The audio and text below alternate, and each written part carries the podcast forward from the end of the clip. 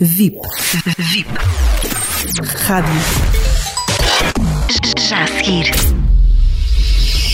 Raul de Almeida com Sem Dogmas. Os números não mentem. A pandemia de Covid-19, infelizmente, está aí reforçada.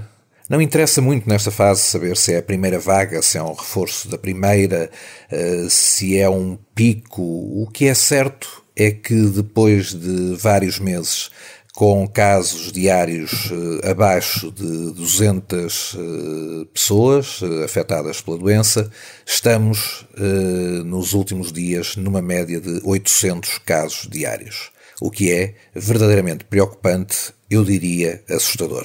Os nossos vizinhos, Espanha, pela contingência geográfica, por fazer fronteira, a única fronteira terrestre com Portugal, e por se encontrar numa situação de absoluto descalabro e descontrolo, a França, com quem temos um trânsito natural de mercadorias, de pessoas, de relacionamento de séculos e com quem partilhamos muitos portugueses em residência alternada, também numa situação muito preocupante, e a Inglaterra, onde trabalham e onde estudam milhares e milhares de portugueses, eh, com quem há um trânsito também de pessoas e de mercadorias de alta intensidade, também eh, numa situação em que, pelas últimas palavras de Boris Johnson, o Primeiro-Ministro, poderemos a qualquer momento regressar a um confinamento.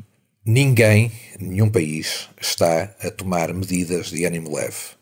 A Grã-Bretanha, depois uh, da saída da União Europeia e com o processo Brexit em curso, a última coisa que teria interesse em fazer seria um confinamento. Seria não relançar com toda a pujança a sua economia.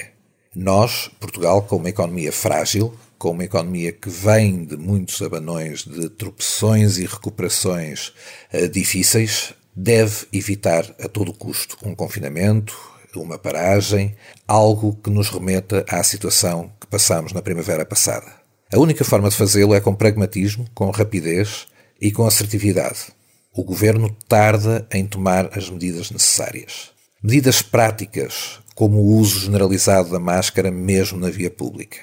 Separação das pessoas que fazem legitimamente a sua corrida diária, mas que não podem continuar a chocar com os transeuntes que vão eh, fazer a sua vida normal do dia a dia. Há um risco que deve ser e pode ser evitado com medidas práticas concretas.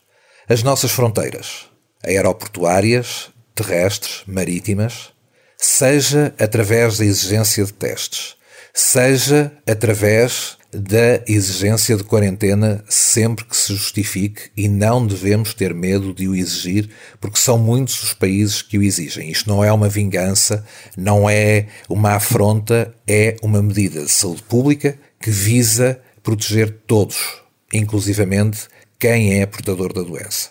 Portanto, nesse sentido, Portugal já devia, há muito, ter o controlo destas fronteiras, seja a fronteira aérea, terrestre ou marítima, com os países de risco. Com o Brasil, onde continua a haver uma permeabilidade enorme. Com Espanha, onde continua a haver um descontrolo ou uma falta de controlo total e perigosa.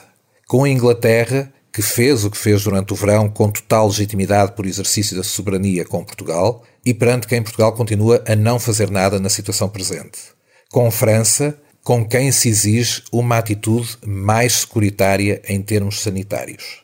Só assim, sendo firmes no controlo do nosso território, porque esta doença liga-se muito, exageradamente até, à geografia, com o controlo dos nossos movimentos em sociedade e com a precaução, com a assunção do incômodo diário da máscara, que é verdade, do incômodo social do distanciamento e com o cuidado na aglomeração de pessoas, poderemos minimizar os riscos, conter a pandemia e não parar a nossa economia.